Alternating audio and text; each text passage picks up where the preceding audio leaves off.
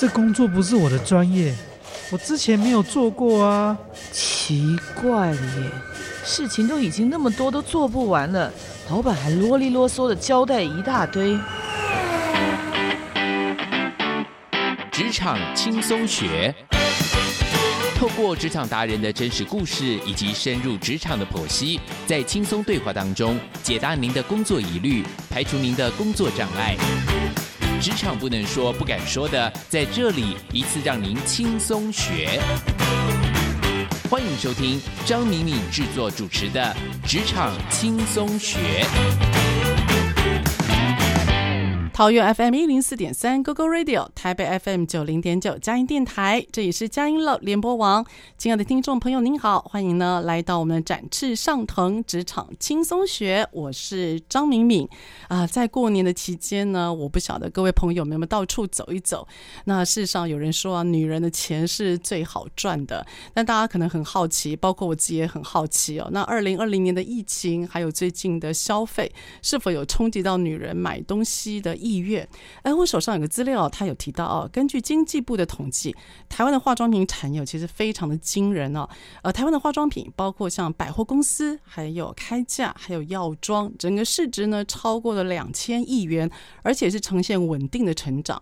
其中在实体通路，包括像各个百货公司哈，各位比较熟悉的星光三月啦、SOGO 啦、远东百货，呃，还有就是微风成品等等。呃，台湾的百货通路还有药妆的通路哦，包括我们比较熟悉的屈臣氏，还有康是美，都是这些销售的主力。同时呢，经济部的统计数字有指出哦，在台湾的百货公司去年虽然有疫情影响，可是，在二零二零年七月份已经整个都正式的复苏了。它的复苏呢，至少都回到了二零一五年哈我们的最高值的水准。同时，在现在的经济产业的数字也显示，的确在去年十月份，哎，百货的周年庆。有呈现报复性的成长，但是呢，反而很有趣的，那个双十一并没有在百货实体通路上面啊发酵有太大的效果。好，不管如何，为什么谈这个呢？各位可能知道，在百货公司，百货公司其实是我们零售产业的龙头，意思是只要百货公司好。通常台湾的整个零售产业都好，而各位知道在百货公司里面最赚钱的是哪一个产业别吗？诶，可能你已经注意到了，就是一楼的化妆品。因此，化妆品的销售反映了百货公司的销售，而百货公司呢又决定了整个零售产业的状况。那你就可以想象了，百货公司其实非常多的品牌们，他们都承受了有关于市场的变变动，以及团队的创新还有变革，绝对是一个非常重要的指标。简单来讲。变动就是通路不变的命运，不管说今年市场是怎么样。那我们今天邀请到特别来宾呢，是我们莱雅集团教育训练的协理邱宇君邱协理 Joyce。邱医师呢，他历经过日商、美商，同时在发商的 L'Oréal 也服务超过了十年了。他绝对是我眼中啊所认识的化妆品的达人。他呢最早是从训练开始，那后来自己也带团业务团队。那不只是带一个品牌哈，他还做了非常多的牌子在手上。所以我很好奇在，在呃在职场上面，他如何能够增长自己，同时面对这个环境的变化，他怎么样去改变，而且带队可以呢完成每次的目标。那因此呢，我们邀请到了 Joyce 跟我们现场来聊一聊。Hello，Joyce，您好，是明明老师，你好，呃，这个佳音电台的听众朋友们，大家好。哦，Joyce 的声音非常甜美啊。其实 Joyce 呢，我跟他认识已经很久了，我跟他在工作上面有很多的重叠，算是我非常资深的老好友了啊。我们算是少女时期就认识的朋友。所以呢，待会在节目当中千万不要说出我的小秘密哈，我尽量。因此，呃，Joyce 现在在 L'Oréal Group，就是莱雅集团啊，哦，你可不可以说一说？因为我知道你在学校念的是戏剧，对不对？是。那时候念戏剧的人啊，其实对我而言啊，我都觉得充满了一种梦幻的感觉。你怎么会从念戏剧，然后进到跟化妆品有关的产业？对，呃，其实当时候念戏剧的时候啊、呃，我呃修了呃几堂课是关于呃表演上面的造型跟这个化妆的这个部分，所以其实在学校的时候，只要我们有一些公演的机会，我可能就会呃负责这个啊、呃、化妆跟这个服装造型的部分，所以其实我对这个部分还蛮有兴趣的。嗯、那后来呃出了呃社会之后，呃其实因为我们在学校其实是有修习一些剧本嘛，所以呢这个啊呃文案写的还不错，所以一开始其实是进到广告公司去。那这个刚好我的广告公司其实啊，它、呃、就是呃资生堂的广告代理商，哦，所以我就是有一个呃契机，就是认识这个化妆品这个 cosmetic industry。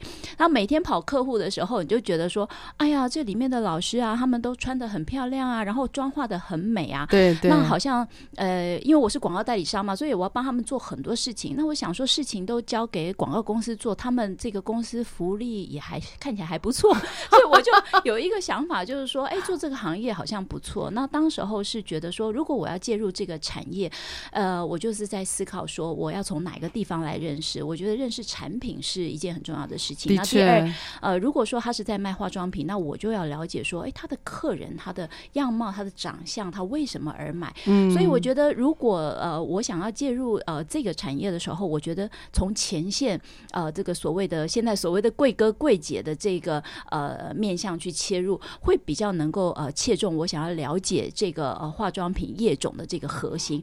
所以呃，应该是回想二十五年前，其实就是因为一个自己爆料啊，哎，这这傻劲，一个傻劲，然后就进到这个圈子，然后回首已经这么多年。是啊，所以我其实啊，刚跟 Joyce 在那个呃访谈之前有提到了，就我们好像。学校所学哦，跟后来职场上面都不太一样哦。是那就一次他很特别的地方，就是他是从呃代理商，然后等于进到品牌。对，对不对？进到品牌，刚好那时候资生堂是你的客户。可是我知道你进资生堂，呃，本来就在资生堂品牌吗？还是你后来是有到副牌嘛？对不对？对，呃，因为呃，这个资生堂集团其实呃，它呃后来也成立了一个子公司，所以如果你现在在这个呃一楼的这个专柜，你除了这个资生堂所谓的东京柜跟国际柜，可能你也认识肌肤之钥啦、IPSA 啦，嗯、甚至是在别的楼层可能有爱杜莎这些牌子。其实他们手上的牌子就跟我现在的来。雅一样，就是说，也许你认识的是其中一个牌子，结果呢，没有想到这个背后都是同一个集团、同一个老板，所以呃，这个是台湾化妆品的一个生态，很大特色哦。是，Shiseido 是一个 group，然后雅诗兰黛也是一个 group。那呃，当然呃，现在我服务的这个莱雅应该也是全球最大的一个化妆品的集团。的确，的确，我觉得这个很可能很多听众朋友们哦，对于化妆品这个产业哦，我不知道大家的想象是什么，但化妆品产业其实是一个蛮特殊的产业。因为它在台湾大部分都是集团化，是呃集团化，所有的集团化，简单而言。一个大的公司，它底下会有非常多的牌子。嗯、那以刚刚呃那个 Joyce 所讲的哦，其实资生堂呢，它里面集团它还有两个公司，一个是资生堂它的本部哈，哦、对，那另外还有一个是法莱利公司。所以呃，集团底下还有公司，公司底下还有品牌。所以化妆品产业其实，在产业而言，它的组织架构其实是蛮复杂的。所以那时候是，是呃进到本来是进到资生堂品牌，后来进到副牌，你。开始就是做教育训练吗？啊，一开始就像我刚才说的，呃，我想要认识产品，我想要认识客人，所以我觉得呃，来做贵哥贵姐是最容易认识产品跟认识客人的一个位置嘛。Okay. 所以其实我那个时候面试，呃，就是呃投履历的时候，我就说我要去做柜姐。那因为资生堂他是呃我的客户嘛，所以他们很多人他看到我就说 Joyce 你来干嘛？我就说我来应征这个一百二十期的这个柜姐。认真 BA 啊、呃，我认真认呃认真的认真的要去做这个柜姐。那在行业里面，我们说 Beauty Advisor 就是 BA 嘛哈。那他们都呃，其实他们也是有一点看笑话，他想说这个做 BA 就是每一天要站柜嘛，面对这么多这种啊、呃、客人啊、呃，也有很多形形色色的人。他们其实就是一方面觉得说。看他能做多久，就没有想到我就是在呃，SOGO 台北 SOGO，其实我就站柜站的。你在中校店？对，我在中校店就一级战区，一级战区啊。所以我等于是说我一百二十期这个美容顾问的训练，这个长达四十五天的这个呃职前的训练结束之后，我就被派到忠孝 SOGO。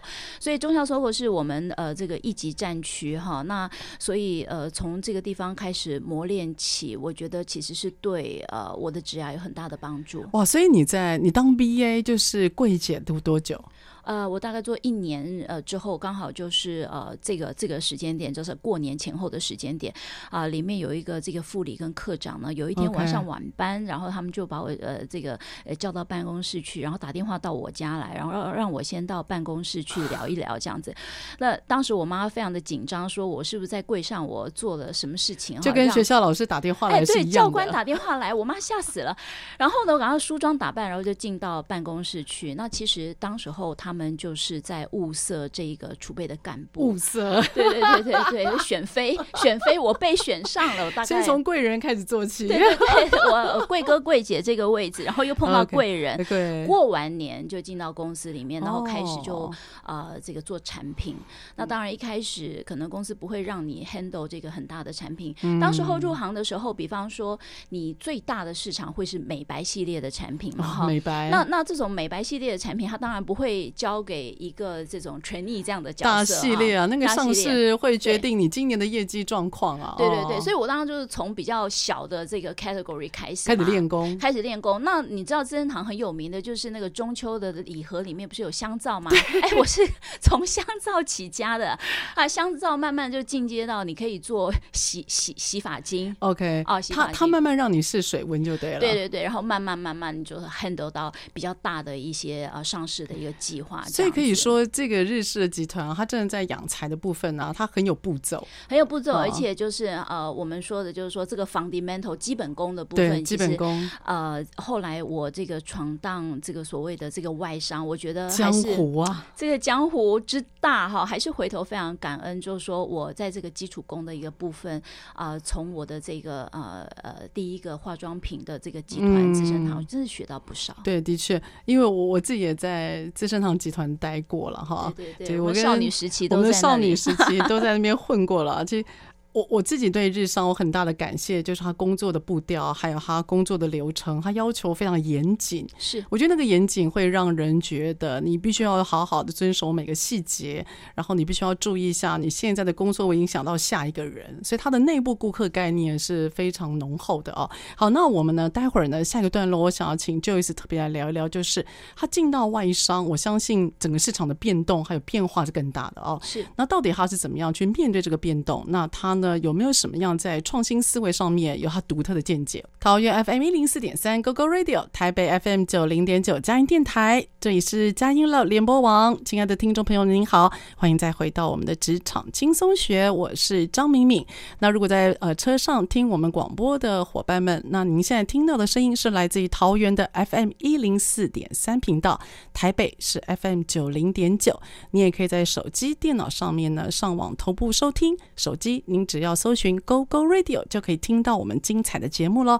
好，那我们今天的节目的现场是请到了莱雅集团教育训练的协理邱宇君 Joyce。他刚刚呢就特别提，哎，他怎么样从戏剧，然后转到广告公司，同时进到那个所谓品牌的客户，开始去做一些跟产品上市有关的哦。那 Joyce 他。就是你在日商也是待蛮久时间，对不对？你大概待了几年？呃，大概有五年半的时间。五年半的时间哦。对，那段历练，我觉得对你来讲应该是蛮特别的哦，因为你后来到了法莱利，然后有做到一个新的品牌上市，从零到有这样整个历练啊。那你后来就到了真的是欧美厂商。对，呃，你刚才这样讲，好像又勾起我一个回忆，就是说，因为我是从这个资生堂这个起家之后，呃，刚好有一个呃机会可以 handle 一个新的牌子，就是现在呃在楼面上面呃大家认识的这个爱杜莎。那其实对，呃，当时候它是在九二一的那一年上市，呃，所以啊，那个。九二一那一年大地震，对大地震。那呃，我是九二八要 on 这个牌子，要上市这个牌子，哦、然后在、哎、我都忘记了。对，在星光三月的呃站前店，站前店。那因为它的这个整个 logo 它是呃这个红色的，然后它的 logo 的字是反白的。那当时候的这个媒体那个上市呃一定要搞这个呃呃这个报纸的这个全版的个广告。广告。可是九二一大地震，其实我们这个死伤人数非常不很很多，心情不太对，对，心情不太对，然后。后又感觉这个是一个国商。那然后九二一发生这个事情，但是九二八要上市，这个呃红彤彤的一这一个牌子，在那个时候对我来讲也是一个危机训练，因为呃我们呃刚好就是手头上所有的这个贵哥贵姐，他们正在进行上市前的这个教育训练，那他们可能还有来自于北中南呃不同的这个呃城市来的，他们是住在呃宿舍，那所以就是要关心他们的这个呃安全啦、健康啦哈，然后这个品牌这边又说，哎，要怎么样去 postpone 这个日期，然后让这个品牌顺利的这个呃上市，在这一段时间里面，呃，说起来，我的呃职场里面我碰过嗯、呃、三次比较呃像类似这样的事情，震撼性的，呃、震撼性的、嗯。第一个就是九二一的大地震的那一次，刚好在做爱杜莎，刚好在做上市前的准备跟规划。对，然后第二次的话就是呃那个 SARS 啊。哦，SARS，哦，SARS 的时候，对，那也是呃，对，呃，我那时候你在哪里啊？SARS 那个 SARS 的时候是在雅诗兰黛，在劳德集团，对，在劳德集团。哦、那在劳德集团的时候，那时候会面临呃，不能上课嘛，不能群聚的上课，哦，跟现在的状况有点像了。对，哦，所以那个时候我的这个危机处理的话呢，就是我自己的危机处理啦，我是不知道别的品牌怎么做。其实，在那个年代里面，可能这个呃什么东森购物台都还没有兴起的时候，嗯，呃，我就开始自己找这个呃。录音室录影，然后我就开自己搭棚，呃，然后开始用这个东森购物的方式在介绍我的新品。然后呢，我就发光碟，当时还叫光碟啊，不是什么影音档电脑之类的。对，全省呢，我们就让他们小众小众的这个 group 可以一起来看这个呃录影。哇，你反应很快啊！对，就赶快在呃这个呃呃危机的时候，所以我们说危机其实就是一个转机，真的是一个转机。对，所以呃当时候我们也做了呃这样子的一个阴影。那当当然了，呃，又回到了这个二零二零年，就是去年的这个 COVID nineteen 啊，这个新冠肺炎的这个疫情，呃，也做了很多不同的这些尝试。那因为尤其是说这个媒体或者是呃现在的社群，呃，跟以前都很不一样嘛，哈、嗯。现在应该没有一个牌子上市是打报纸广告了嘛？现在应该 蛮稀有了，蛮稀有的，因为我们都不买报纸了嘛，哈。有点可怜。那在今年这个 COVID nineteen 的时候，可能有一些。些呃，这个上课啊，嗯，国外因为这个是全球的这个疫情，不是只有呃台湾，对，所以从国外给我们的一些 guideline 里面，你也会看到说，现在呃开始在跟前线沟通，已经开始用到直播。直播了吗？哦，IG 的直播，Instagram 上面的直播，或是脸书上面的一个直播。那这个直播可能跟我们以前不太一样。以前我们的互动可能就是 focus 在我们的学员，就是我前线的这些作战的贵哥贵姐。对。可是现在可能他要呃。呃，打破呃这个原本的这个呃规范，因为他要直接 reach 到我们所有的消费者，哦，所以有时候你开这个直播，你开了直播之后，你是面对你直接的这个消费者，者，哦，那当然就是说，哎，不是我过去所想象的，就是说我只是以一个老师呃呃 trainer 的一个身份，然后来教我的贵哥贵姐。那我现在可能就是说，我要 well train 我的这些贵哥贵姐，然后可以让他呃，他可以透过他的社群媒体，他去直接去 reach 到。他的主要的客户，对，那当然就是说在，在呃公司端也必须要很多这个后端的一些个配套，对，比方说我现在呃 reach 到呃 Annie 啊、呃、Annie 是我的这个客人，哎、嗯嗯呃，你可能对我介绍的东西可能很有兴趣，可是你怎么下单呢？我们必须要有后端的一些呃购物官网的一个机制，才能够方便你呃从另外的这个呃网络上面来做这个下单，所以、嗯、呃现在真的跟嗯过去的做生意的模式。或者是说，在面对啊、呃，这个我们说危机就是转机的时候，现在转的模式跟以前也是很不一样的。嗯、其实就是我有个好奇啊，就是我觉得，我就感觉办公室的主管，尤其是因为你现在蛮高阶的主管啊，我觉得面对环境变化，好像大家反应都还算是快。可是现在贵哥贵姐啊，他们有个心情，就是他觉得直播起来了，那他觉得电商起来了，会危及到他的抽成。或者是他不一定有那么的高的意愿，说我今天像像我听过很多的例子啊，我今天如果说公司开了一个网络，然后可能开了一个有线电视的一个一个渠道，然后我去卖东西，很多客人因为他不知道这个产品怎么用，他就到了电台，呃，他就到了那个店面或柜台去，他会问柜哥柜姐说啊，这要怎么用啦，怎么试擦？那人员发现做了服务，可是业绩不是他的。他的整个的服务的意愿就降很低。那你怎么去面对这些变化里面来自于第一线人员，就是我们讲的柜姐、柜哥他们的反抗？他们应该会有抗拒吧？你怎么样去跟他们沟通？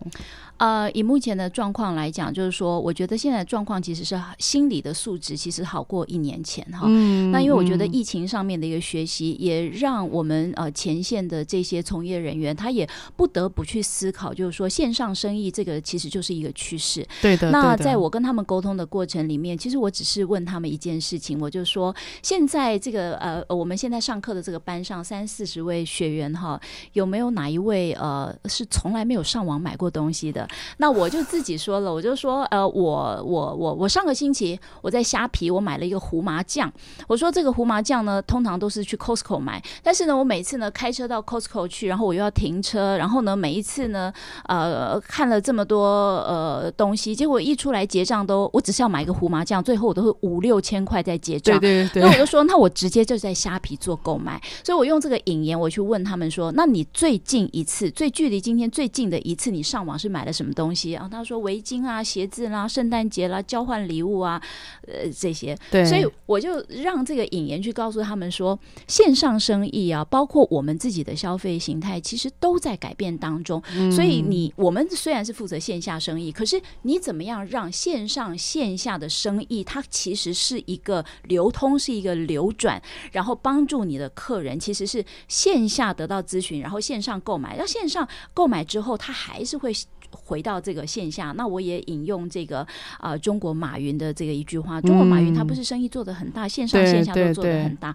我说马云说，其实呃，现在的生意没有绝对的线上，也没有绝对的线下。对对，对。那我说我今天我如果有刚好经过顶好，我就顶好买个卫生纸回来。嗯。可是我如果这个礼拜我都没有到超超市去的话，那我刚好缺卫生纸，那我就线上买了。所以现在的消费形态其实是线上线下。所以我觉得在培养我们的前线人员的观念上面，其实我们就是要让他们能够知道说，这是呃不可逆的一个趋势。嗯，然后可能从自己的消费行为的一个改变。第一个，我是先让他们去接受说这个趋势，包括我们自己的消费行为都在改变。对。那第二个的话，就是说，我觉得所谓的分润系统，什么叫分润系统？因为他他仇视这个线上，比如说你跟我试了半天的这个粉底，然后你说话很重，叫仇视。的确，有的人他蛮反抗的哦。呃，这个反抗的这个心理素质，我就说，其实，在一年前其实是更凶的哦，因为他会觉得说，你线上的生意无限的这个扩张，那其实台湾其实就是一个 island，是一个岛来的。对，我们不像就是内需市场。嗯、对，不像就是说有一些呃观光市场，其实它是靠很多观光客可以去支撑它的这个业绩的。嗯，在台湾有两件事情是必须要做，就是说呃，第一个是客情管理。哦，可能比如说过去，呃，我说疫情前，像香港，他专门做观光客的时候，其实我不太需要留下你何许人也，因为我也不需要跟你做什么客情。哇，现在不一样了。那你你你你改天再来我香港的时候，可能是两年后啊，半年后。对对。所以我没有所谓的客情，但是我怎么样在呃你的这一单当中做完整的一个呃沟通，让你一次的客单可以变大。对。所以我觉得其实每一个市场他们要面临的功课其实是不太一样的。嗯。但台湾的话，就是说，我觉得客情的管理其实是非常重要，你要去经营，因为其实我们一年有两大档，其实是非常重要的，一个就是母亲节，一个就是我们所谓的九到十二月的这个周年庆。周年庆。那台湾的这个生态呢，又有一个很特别的，就是说，在周年庆可能开打之前一个两个一个两个礼拜之内，他又会办所谓的预购会，预购，对，他会先服务他的 VIP、VVIP，对，然后让他有一些比如说优惠的这个特惠，另辟战场啊，另辟战场，然后哇，那可是。是这个生意预购会的生意，现在可能已经占到品牌的呃三十五到四十这么强，好高哦！简单讲，哦、对，简单讲，我如果做一百万的话，我有三四十万是来自于那几天的预购会。哇！所以就是说，在台湾来讲，我觉得客情非常的重要。嗯。然后在业绩的这个操作上面，可能不是你看到的，你就是说哦、呃，哪一家百货公司开跑的第一天我开始做生意，嗯、没有，他三四十趴的业绩已经在 before 开打的先做完了，其实就。已经做完了哇！所以各位听众朋友，您可以从那个 Joyce 的对话当中，你会发觉他在比喻一个事情的时候，我觉得他在跟第一线前线沟通，可能因为他自己在第一线有有奋战过，所以他的语言啊，在讲话的里面。你可以从他的对谈，你会感觉有画面。我觉得那个画面呢、在跟第一线业务还有销售团队，因为大部分是武将嘛，我觉得当武将这件事情，然后透过简单的语言跟画面感去沟通一个心态、一个概念，是非常有趣的哈。好，那我们呢就让我们休息一下，接下来的音乐之后，我想要呢想就是要跟我想要请他谈一谈，就是分润，因为我觉得呃这个。钱还是蛮直接的哦，它会让人有激励的感觉。那到底分润怎么样可以配合我们的变动？我觉得这是蛮关键的。桃园 FM 一零四点三 GoGo Radio，台北 FM 九零点九佳音电台，这里是佳音乐联盟网。亲爱的听众朋友，您好，欢迎再回到我们的展翅上腾职场轻松学。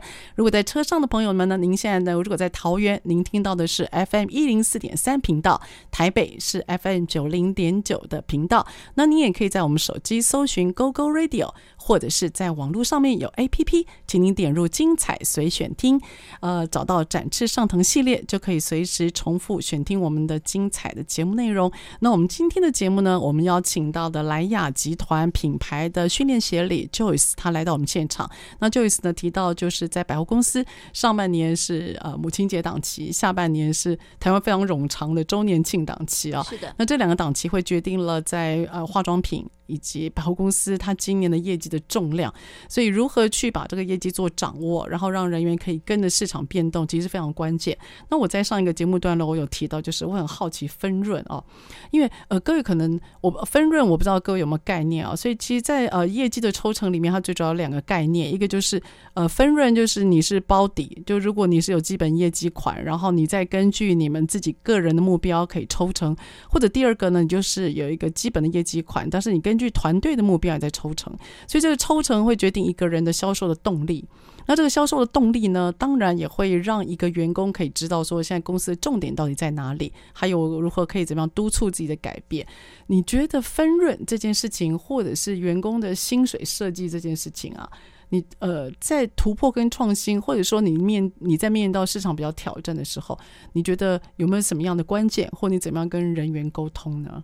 是呃，因为一开始呃，像我们刚才在上一段呃谈到，就是说我们是负责线下的生意，那呃这些呃贵哥贵姐他可能会觉得说啊，那你跟我咨询完了之后，然后你就到线上去买，然后这个业绩也不能算成是我的这样子。嗯、对的。那我们就是用一种分润的一个制度，就是说呃，比方说呃，Annie 这位是我的客人，那我可能就是给他一个呃类似比如说呃呃 password 这种东西、哦、一个号码，然后呢你到线上去买。买的时候，我就说，如果你填入这个号码的话，哈，你可以拿这个来到柜上跟我换 sample。哦，所以客人他手上有一个号码或流水号，对对，对，比如说，呃呃，Annie 是这个呃柜姐，然后你有所谓你的这个 A 一二三四这样子的一个号码，然后客人呢，他上去购买的时候，他就是可能有一个登录，呃 A 一二三四，我是从 A 一二三四认出、呃、认出了的这个客人，所以呢，比如说他在线上他买了粉底液，他买了面。霜，他买的任何东西，可能这个客单我们就说是四千五好了。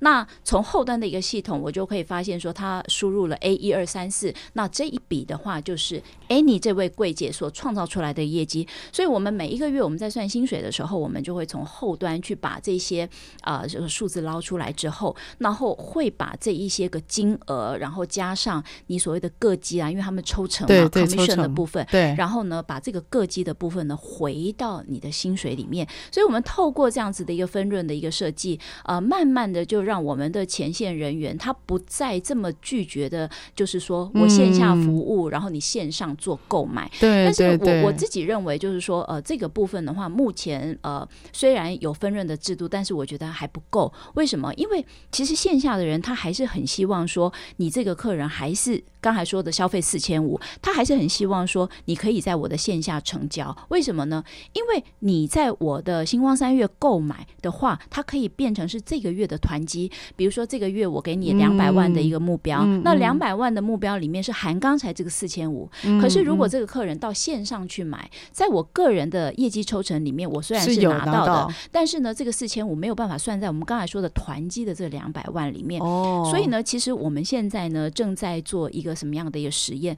呃，有很多的这个。project，其实我们必须先做一个呃先锋者 pioneer 的一个试行啊，呃，先试营运看看，然后我们用这个试营运的这个好的这个状况当成是一个呃 practice，那这个 practice 可以呃把它讲出来的时候，就是可以去 convince 很多我们前线的人员。嗯、我这样说，我们现在在做一个实验，就是说一个呃。某品牌千万的呃呃这个 top sales，他一年他可能可以做一千万的业绩，哦，这业绩很大，对吗？大量。然后呢，呃，我们在做一件事情，就是说让他把他的 VIP 做一个分类，他的 VIP 里面有 VIP 有 VVIP，呃，有呃消费能力低的、中的、高的。VIP 里面再分等级。对，然后呢，再去分年纪，再分年纪，再分年纪。比如说这个 VVIP，他消费能力非常好，但他的年龄呢，可能是。三十岁、四十岁，他都还是电脑的 heavy user，所以他对于三 C 他不是太陌生的情况之下，对对，我就把这个客人直接导到网络上面去做购买。哦，但是如果这个 VVIP 他消费能力很强，可是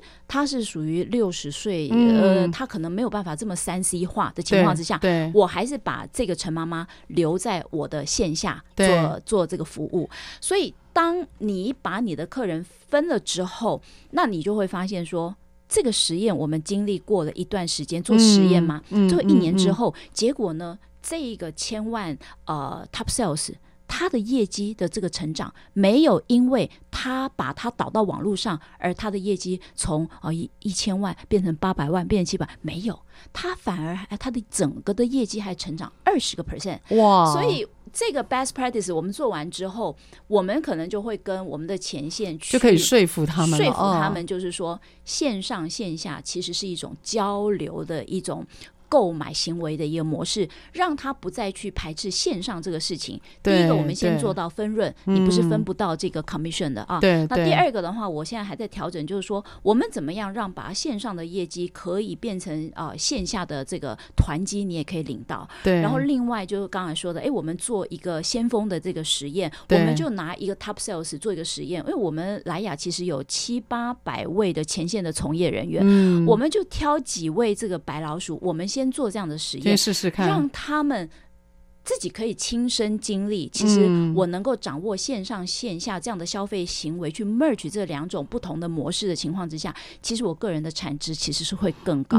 所以，我们其实做后端，我们就是不断的在发掘一些做生意可能性啊，可能性新的模式，在带领他们。其实就是我觉得你在那个整个事情啊，你。掌握到几个重点啊，也是我要分享给听众朋友们哦。有很多人，很多的主管啊，他会说：“哎呀，你们是大公司，你拿大公司的经验来看我们这些小本经营啊。”我我觉得有些东西它是一理通万里通。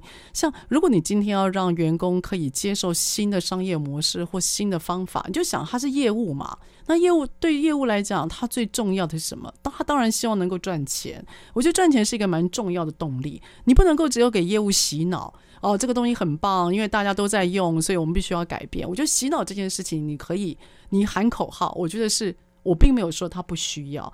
可当你喊完口号，员工也会等啊。那老板接下来呢？那如果这个新东西跟变革，它往好的地方走，我总我总希望我在乎的钱也可以往往好的地方走嘛，也是要赚钱的。所以我觉得在奖酬还有就是奖金系统的设计，一定要跟着你的思维去改变。如果你要员工改变，可是你接下来并没有实质的去做支撑，我认为对员工呢来讲就是口号。因为你不能够把钱只是落在自己老板的口袋，你一定要让员工发觉这件事情对他是有帮助的。人总是希望自己可以更好。如果我今天你看，今天如果员工好，公司也跟着好。那我认为没有必要，没有没有就一定要说，呃，就是刚开始把这个东西给忘记，你一定要让员工有赚到钱。我觉得赚到钱成交这件事是业务的魂呐，所以如果能够把这个概念放进来，同时呢，让够让他们了解到这是市场的趋势，接下来可以去做宣传，或者是呃，至少你做大内宣都好。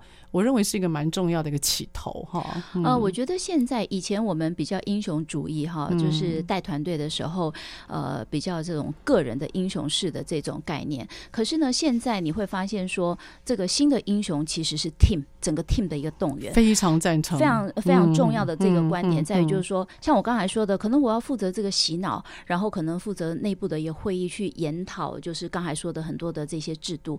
可是呃，这个奖金的一个设计的一个制度，可能呃也要经过这些呃业务团队的这些精算。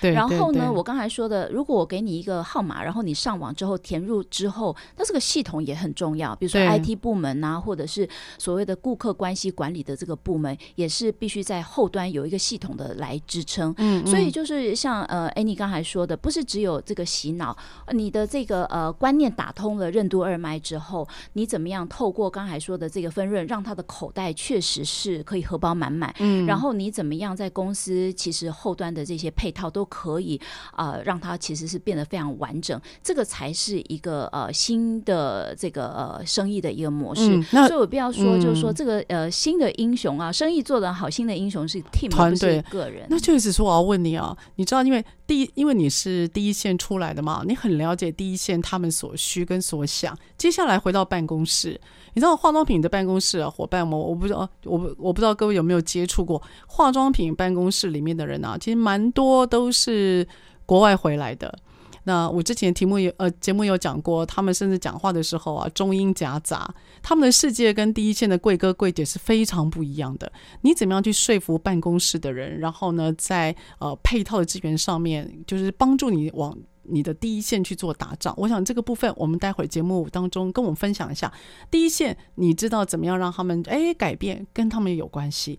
那问题是，办公室的人他没有每天站在柜台啊，他不知道这世界发生什么事。哎，沟通策略上有没有什么给我们大家的提醒？桃园 FM 一零四点三，GoGo Radio，台北 FM 九零点九，佳音电台，这里是佳音 Love 联播网。亲爱的听众朋友，您好，您现在听到的是展翅上腾职场轻松学，我是张敏敏。呃，我们今天请到了莱雅集团的训练协理 Joyce 邱宇君，他跟我们畅谈，就在变革的时候如何跟第一线沟通，同时呢，后勤的支援单位也非常的关键。所以接下来我想要延续一下有关于后勤哦，呃，Joyce，这个身为培训人员，再加上又有要挂业绩目标的压力，你要对第一线沟通，你是武将，你回到了第一线，从百货公司回到你的办公室。你要跟你的 IT，你要跟你的财务，你要跟你的主管去沟通，到底怎么样帮助第一线赚钱？跟办公室说话又是另外一个世界，你怎么去担任这个外跟内沟通的桥梁？是，呃，因为呃，行销的同事呃，大概都有一些呃国外呃留学的一些经验，所以他们在学 marketing 的时候，可能会很多的一个词汇啊，上市计划，其实他们在做这个 PowerPoint 的档案的时候，其实都是，尤其是外商啊，都是全英文的，所以他们有时候在开会的时候，他们可能就是会跟我们的柜长就是流露出一些，就是你刚才说的这个中英夹杂这样的一个状况。那我我自己的呃状况是，就是说，如果是在会议当中，哎，我很敏锐的发现，就是说前线人员已经听不太懂这个词汇的时候，已经散神了。对对对，我就会变成翻译官，所以我就会试图的用一种比较呃这个呃呃呃诙谐的一个方式，去帮刚才的行销同事呃做一个翻译，让这个词汇英文的词汇是可以转成中文，然后并且是让他们理解。所以行销是中英夹杂在报告，然后你用你的中文再翻译成他第一线贵哥贵姐可以听得懂的中文就对了。哎，呃，不止这样，因为有时候。然后他们 可能会要求我们写一个话术。什么叫话术？比方说，哎，我现在可能要预约我的客人前来参加我的啊护肤会。那你知道，比如说行销的同事，他通常写文案哈，就是你们在百货公司看到那个美美的那个 DM 哈，上面的这些啊呃美丽的这个词汇哈，这就是比较文青派。哦，这个也是比较、这个、文青派，你客气了。我说真的，我常常看不太懂。哦，看不太懂，对不对？对，我觉得好像在写公文呢，然后感觉好像在写那个，就是怎么讲，很像在写广告词里面，他讲他不太像口语了。对，那。有的时候他们就会觉得说，对啊，我就跟消费者这样沟通，然后所以你拿着我的这个做好的这个 DM，你就可以 call out 给你的客人，然后跟他做这个预约，同时可以讲这个产品的一个呃好处。就他认为他写了剧本给他们就对，对他已经他觉得他已经写了，他觉得他已经写了，对，然后他觉得他已经尽力了，而且你就是照念，你看我这个文字多美丽，多呃，我改了三个晚上到凌晨一点呢，我跟老板报告过了，你就用这样子，然后就发公文，对。呃那但是这个东西可能真的是说，对前线来讲的这个呃 conversation 对话跟消费者的这个对话，其实根本就是没有办法用的，因为我没有办法跟客人就是说，这个化妆水来自意大利潘特列拉岛 微量元素，那没有办法这样说。所以呢，我的做法通常就是说，呃，第一个，如果在会议当中的话，我会做这个小翻译，啊，帮他们呃圆这个部分。那第二个的话就是说。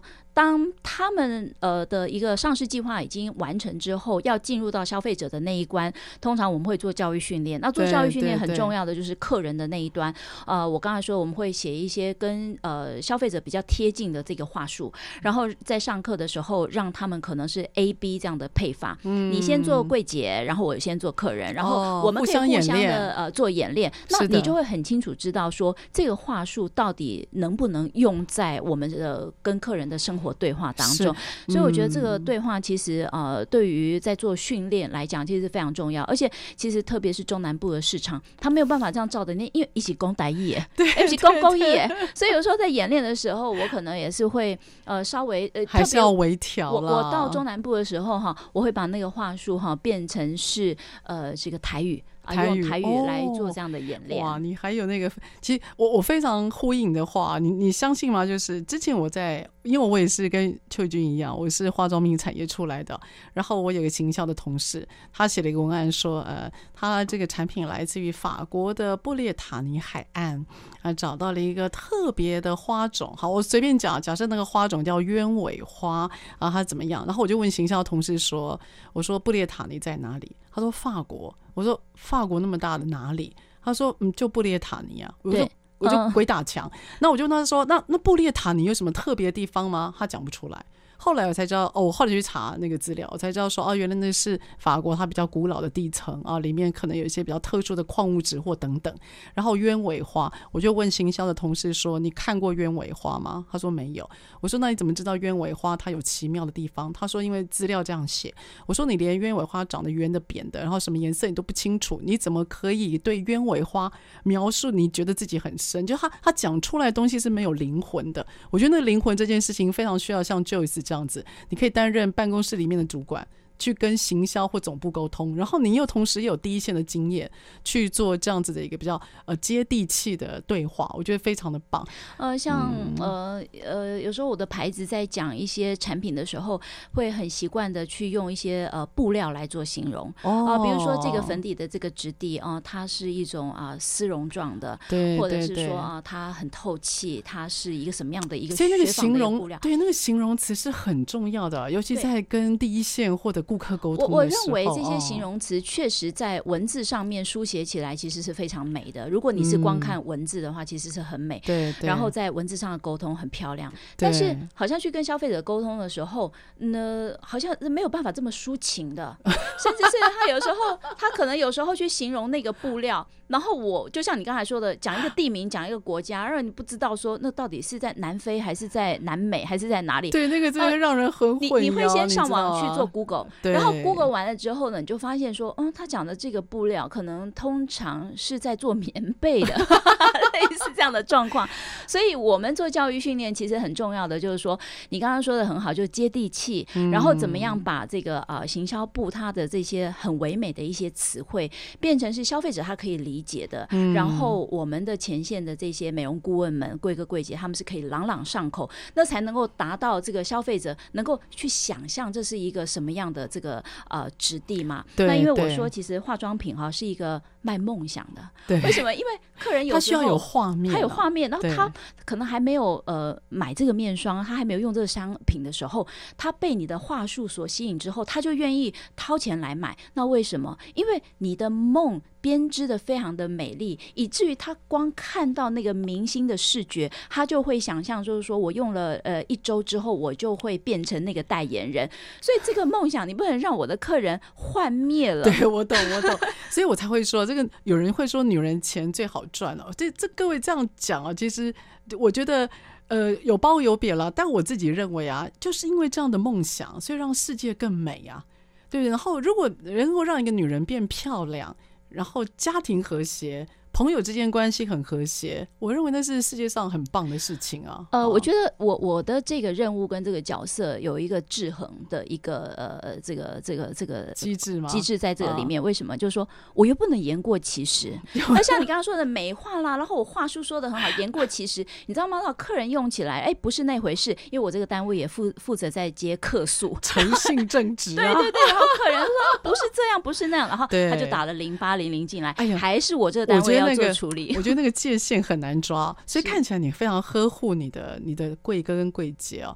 呃，我知道你做教育训练非常久啊，是你怎么样去激发你 BA 或者贵哥贵姐心灵那一块？你怎么培训他们？除了硬的课程以外，你软的部分心灵上面你怎么包围他们？因为他非常需要能量啊。呃，我觉得呃带呃一句话说呃带人带心，现在比较呃这个呃应景的词汇就是说这个一定要走心的部分，走心，呃、走心这部分哈。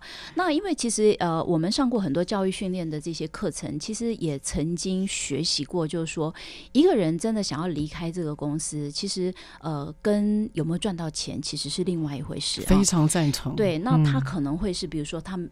里面没有被激励，对的，然后或者是说没有走到刚才说的走心的那一个部分。嗯嗯、那呃，化妆品这个产业很特别，是说因为刚才说的母亲节啦、周年庆，其实它的业绩哦几乎占到整年业绩的一半。嗯、你看到、哦、那个周年庆，也许你只有参加 SOGO 的十二天，那十二天是整年的一半的业绩在那。对，而且那时候那十二天下来真的会要人命的。对，嗯、所以通常在这种大活动之前，我们也会负责做一些呃激励的团队的一些呃训练，或者是呃团队。激励所谓的 team building 这样的事情，那我谈谈今年啊、这个我们做在二零二零在周年庆前哈，我们的这个所谓的誓师大会哈，呃，也是办得非常的轰轰烈烈，就是要让他们去做一些突破嘛，不可能的事情，因为疫情走到今年大概呃。呃呃，三月份的时候，口罩都戴起来了嘛？对。那那时候整个市场大概已经是负四点二这样的状况.第一个月大概就负四点二。对。那那最后这个周年庆的收场，整个市场应该是正二点三，所以呢，它是从谷底翻盘到正这样子的数字。怎么样让他们的心理素质跟他们那个激励可以被激发起来？那我们就想了一个，就是说一定要做一些突破跟不可能的事。所以呢，我们就集结了啊，这个啊呃一百八十个人的这个团队哈。然后呢，我们今年的这个激励呢，我们就不走室内路线，我们走户外，户外，户外，然后比较安全了。呃，户外不一定安全的，因为户外有时候天公不作美，会下雨，哦、会打雷。办活动，哎，办活动，哦、对对对。我们今年呢，啊、呃，甚至是要让他们挑战，就是说周年庆不可能的这个任务。所以，所以呢，我们就做了热气球。热气球通常，热气球通常你是什么台东嘉年华啊？你要带小孩子到台东才可以做那热气球。我们呢，居然就联系了那个厂商，然后联系了民航局。哎，热气球升空，你知道透过民航局，因为它是点火的，点火热气球要往上升空的时候，是要透过民航局许可，我们才能办这个活动。还蛮复杂的，很复杂。然后呢，还要找场地，那个场地还不能有民房，有没有？那等下掉下来，还要扎到这个呃民宿、民民民房的人的部分，这样。对。所以呢，就是说，其实呃，这年头我觉得做呃公司的主管是不是很容易？因为我们要带领突破的时候，呃，我就说，呃，比如说，我说热气球是一种，然后也做过那种，就是说，呃呃，到花莲呢，这海上坐这个快艇，然后呢去看那个呃赏金，那个金鱼一跳起来的时候啊，整个团队哇，非常的非常的激励，啊或者是攀岩，好，或者是高空。高空跳伞，哇，什么不可能的任务？因为我们要去挑战一个不可能的目标，对的，对的。你就要先呃激励他们，你要，而且你要率先把这个主题的精神带出来。对，那我现在还不敢高空弹跳，是因为我自己还没有克服，因为他我们一定要先做，就我自己跳不下来啊，都会很糗。所以邱宇君，我只能说，听完跟你的访谈，还好我已经离开化妆品界了。我觉得对我这是高度的挑战啊。对，我想今年就要做，因为二零二零我已经走过了，二零二一其实大概就只有有什么。呃，跳火圈、吞剑之类的，千万不要叫我。